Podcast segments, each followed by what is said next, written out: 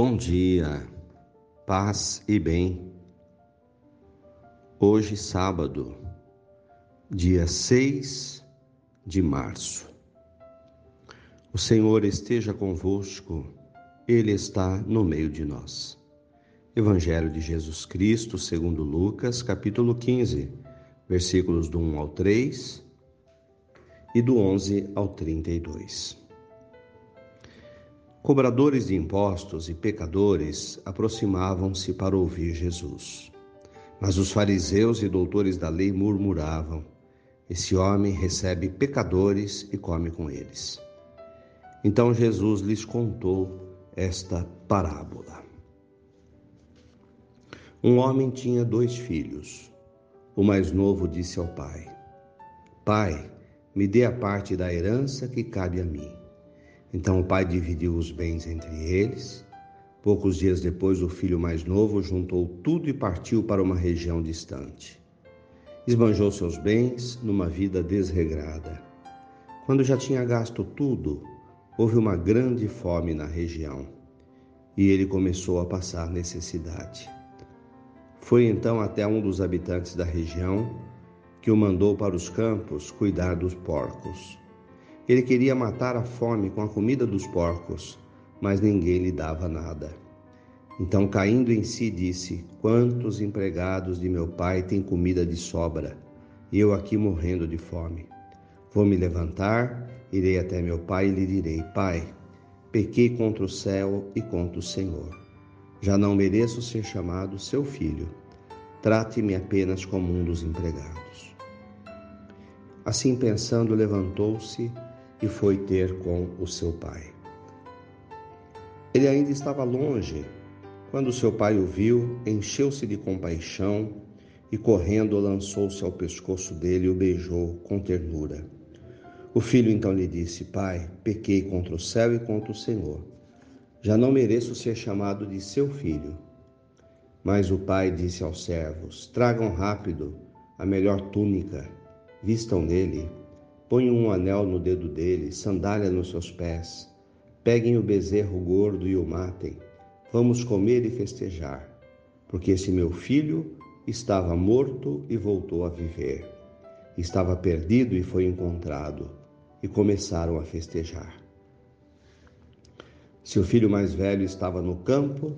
Quando voltava já para perto de casa, ouviu música e danças. Chamou um dos servos e lhe perguntou o que era aquilo. Ele lhe disse: Seu irmão chegou e seu pai matou o bezerro gordo, porque o recuperou com saúde. Então ele ficou cheio de raiva e não queria entrar. Seu pai saiu e insistiu com ele, mas ele respondeu ao pai: Eu sirvo o Senhor há tantos anos e nunca desobedeci a nenhuma ordem sua. E o Senhor nunca me deu um cabrito para festejar. Agora, porém, que veio esse seu filho, que devorou os bens do Senhor com prostitutas, o Senhor matou para ele um bezerro gordo.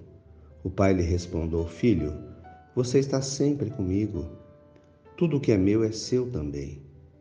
Mas era preciso festejar e se alegrar, porque esse seu irmão estava morto e voltou a viver, perdido e foi encontrado.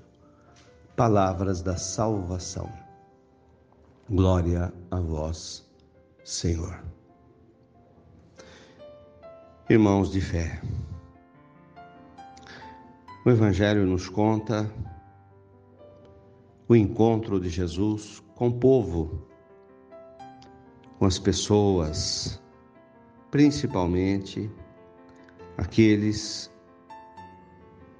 que não eram bem vistos na sociedade as pessoas que não praticavam a religião, aqueles que eram mal vistos pelos judeus, chamados de pecadores. Era essa a convivência de Jesus.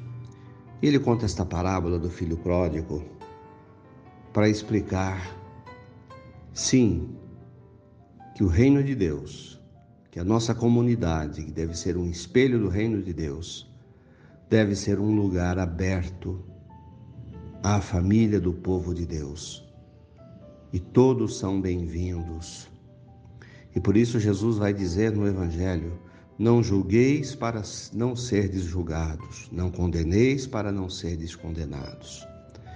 Que venham todos, que venham todos que queiram fazer parte da nossa comunidade, que queiram participar do processo de conversão, que sejam bem-vindos, que não sejam julgados e não sejam condenados, porque a igreja é a casa da fé, é a casa dos que buscam a Deus, dos que querem levantar-se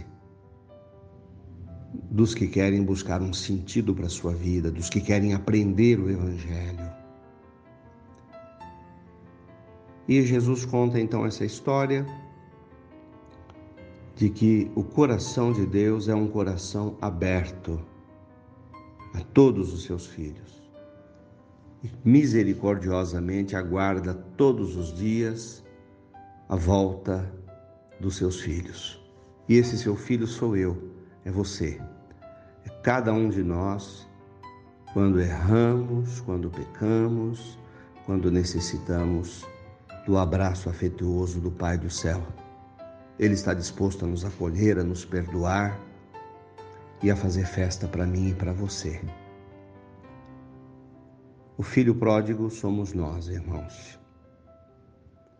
Na maioria das vezes de nossa vida porque mais erramos do que acertamos.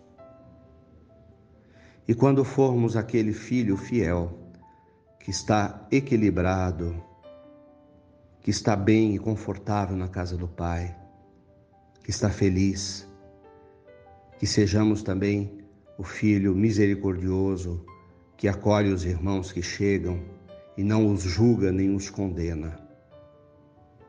A igreja é sim uma casa de pecadores. Porque assim bem o quer o Pai. Que sejamos irmãos, muitas vezes pecadores, mas dispostos a nos arrepender, a pedir perdão, a perdoar os outros e a caminhar e a olhar para frente com esperança, com misericórdia. Louvado seja nosso Senhor Jesus Cristo, para sempre seja louvado. Nossa Senhora, Mãe de Misericórdia, rogai por nós. Ave Maria, cheia de graças, o Senhor é convosco. Bendita sois vós entre as mulheres. Bendito é o fruto do vosso ventre, Jesus. Santa Maria, Mãe de Deus, rogai por nós, pecadores agora e na hora de nossa morte. Amém. Dai-nos a bênção, ó Mãe querida, Nossa Senhora de Aparecida.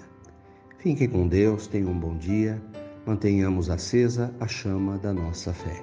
Abraço fraterno.